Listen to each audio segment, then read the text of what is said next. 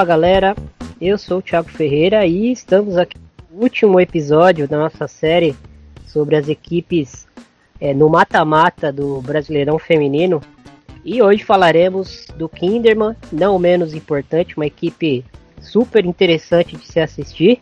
Mas antes de chamar o convidado que vai bater um papo aqui comigo rapidinho, já convido vocês para seguir as nossas redes sociais no arroba FFDprimeira e para ouvir este e outros episódios no seu agregador de preferência.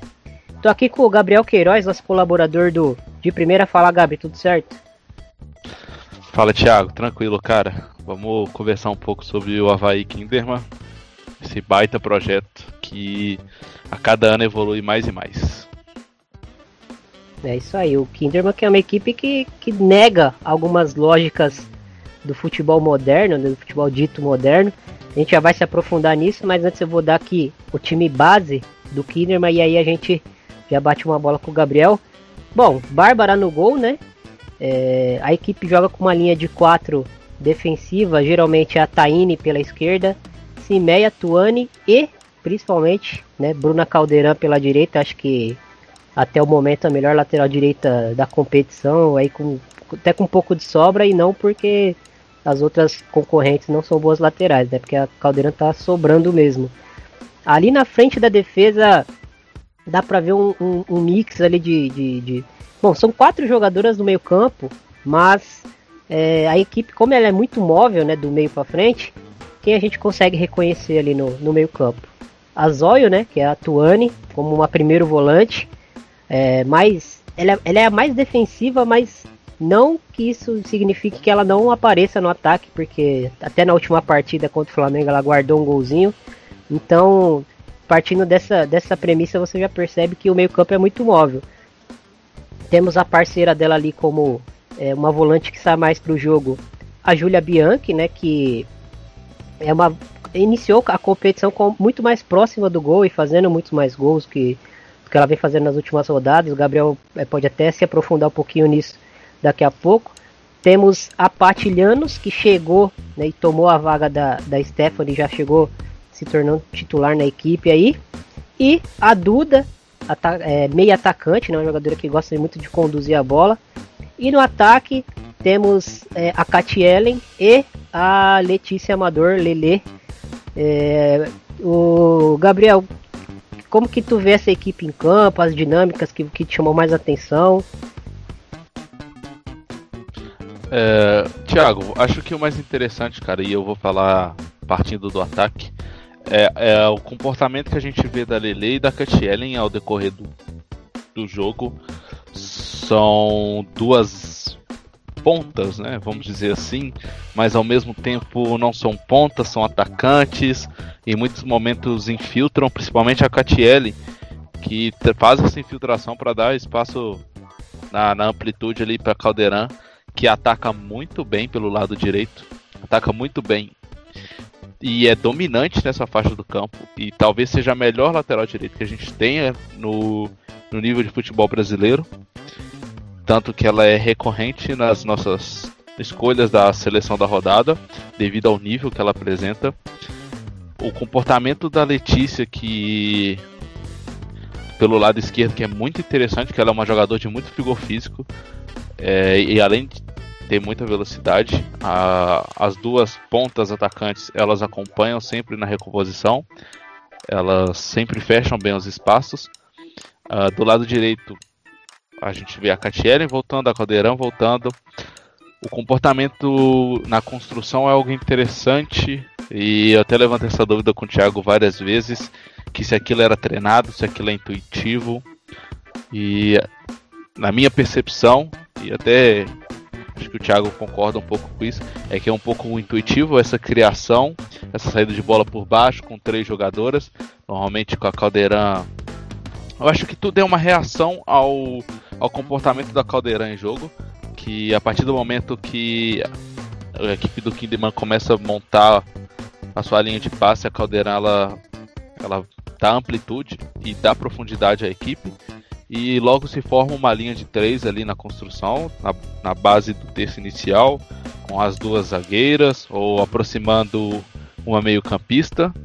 ou até mesmo a, a uma lateral, quem estiver jogando na lateral esquerda, que a gente não consegue definir, porque é uma equipe que rotaciona muito o elenco, mesmo sendo um elenco curto, né? Não é um elenco de vastas opções, mas rotaciona muito. E o Thiago falou um pouco da Bianchi, é, a gente viu ela. acho que teve uma inversão de posição assim com a Duda. A Duda é a jogadora que mais se apresenta agora é a jogadora que está sempre presente no último passe.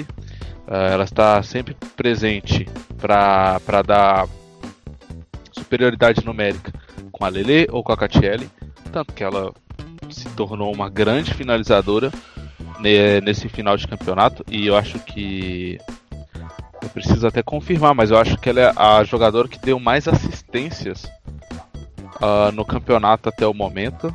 Sim, a Duda ela é, tem oito assistências, ela é a primeira em assistências e ela tem 19 chances de, de gol criadas. Ela tá atrás só da Gabi Zanotti e da Catrine que tem 20.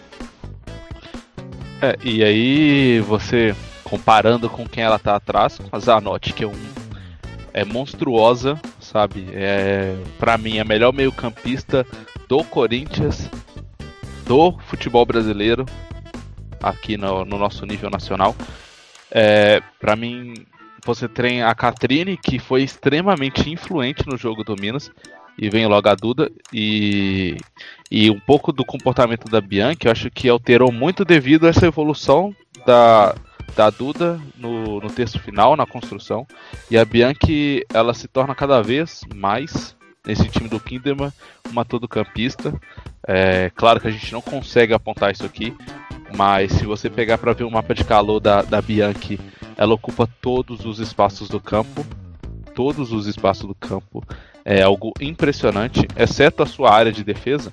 O resto ela ocupa com muita tranquilidade. E mesmo com isso, eu acho que a Bianchi ela tem uma qualidade de drible que a Duda não tem. Então acho que é por isso que é mais importante ter a Bianchi jogando um pouco mais atrás, que ela consegue auxiliar muito mais na construção, é, mesmo tendo um passe apurado, que poderia ser aproveitado mais à frente, mas essa capacidade de drible auxilia muito ela na saída de pressão. E o meio de campo, cara, todo mundo sabe que é a área mais conflituosa do campo. Acho muito importante. E, na minha visão, os três destaques desse Havaí Kinderman é, é, complicado dizer somente três, mas para mim os três destaques rodam na Bianchi, na Caldeirão e na Duda. É, e, e, o interessante no meio-campo, como você citou sobre a Bianchi, só para arrematar e não ficar é, centralizando a, a, nossa análise só nela, é que ela se transforma no que, o que a equipe precisa durante a partida, né? Se a equipe precisa de uma saída de bola mais limpa, ela encosta ali perto das, das zagueiras e auxilia na, na saída de bola. Se precisa de um jogo mais físico, ela também consegue trazer isso para a equipe. Se precisar pisar na área, ela também pisa. Então ela é realmente uma meio-campista bem completa e que chama muita atenção. E a Duda é isso, né? Uma jogadora que. Uma meia atacante que, que vem. Tem, tem uma capacidade de conduzir a bola muito grande. E o legal é que, que o, ataque cria muitas combinações também intuitivas, né? Pelo menos é o que me parece.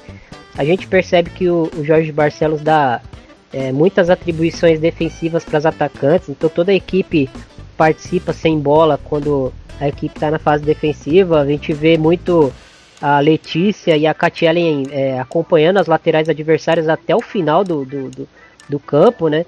E depois a equipe do Kinderman, é, quando recupera a bola, elas estão longe do gol. E aí você vê a Duda ou a Bianca é, ocupando esse espaço mais próximo das zagueiras, até para a equipe não ficar é, totalmente sem profundidade, mas é uma dinâmica bem legal também que, que a equipe tem. E pra, só para passar alguns números aqui, né?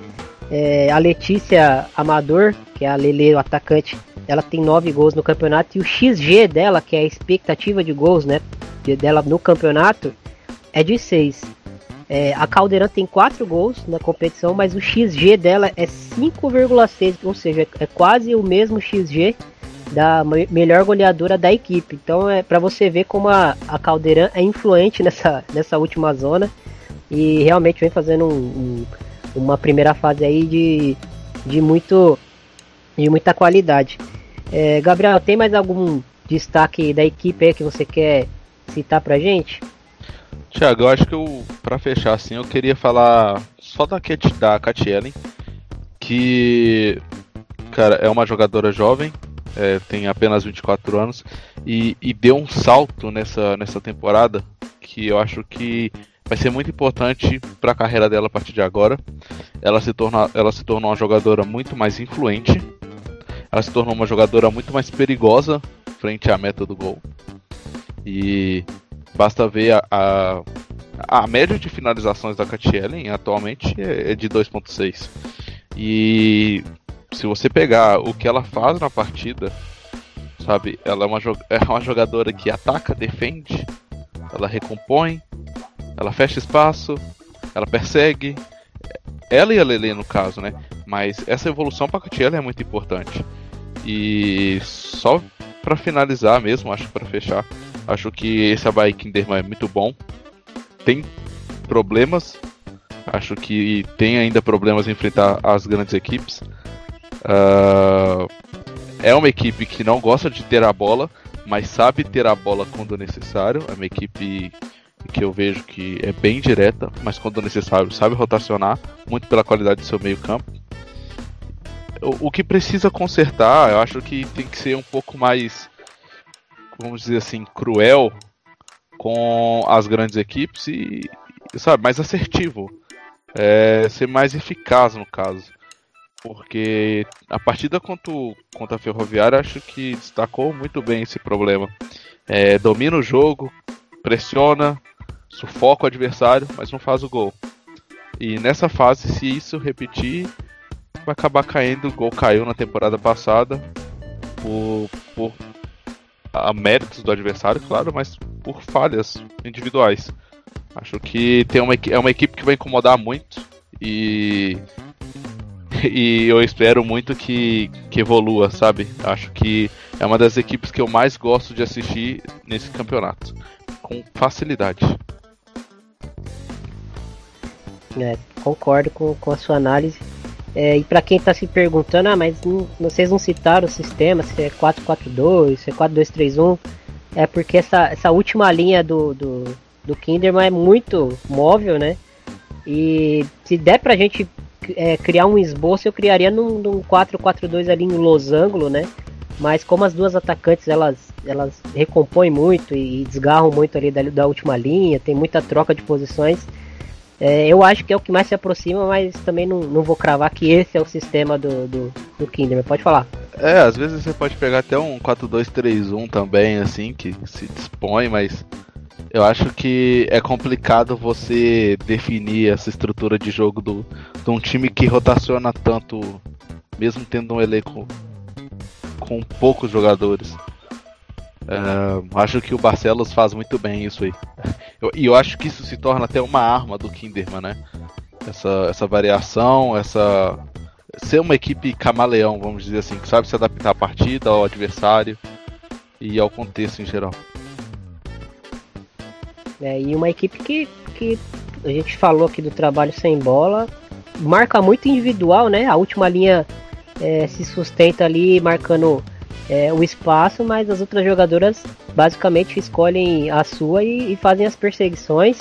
E, e, é legal que o perfil da equipe é, ajuda né, nesse tipo de marcação que, que tá caindo em desuso nesse momento no futebol, mas o Kinderman mostra que não existe nada que é ultrapassado que não possa ser adaptado e até um contexto que as jogadoras é, compreendem, né? Jogadoras aí numa faixa de, de 23, 24 anos que jogaram toda uma carreira marcando individualmente, né, no futebol brasileiro, dentro do futebol brasileiro, e você chegar e romper com isso pode até é, gerar, às vezes, um desequilíbrio ali na, na, na marcação. Então, é uma equipe que está preparada para conseguir resultado em, em, pouco tempo, tem muita qualidade técnica, tem jogadoras é, de qualidade acima da média né, do futebol brasileiro feminino.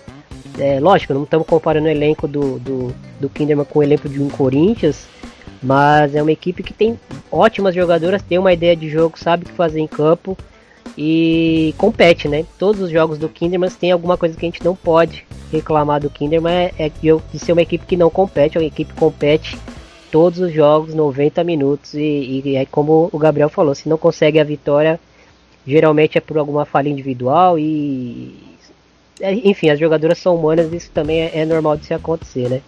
Mas Gabriel, tem algum ponto fraco assim que você queria destacar no Kinderman para arrematar?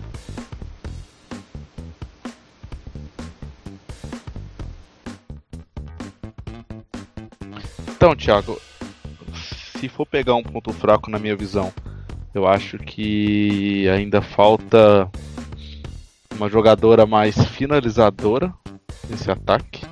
Apesar de eu gostar muito de como se dispõe a equipe, eu acho que não tem, sabe, um atacante com faro de gol.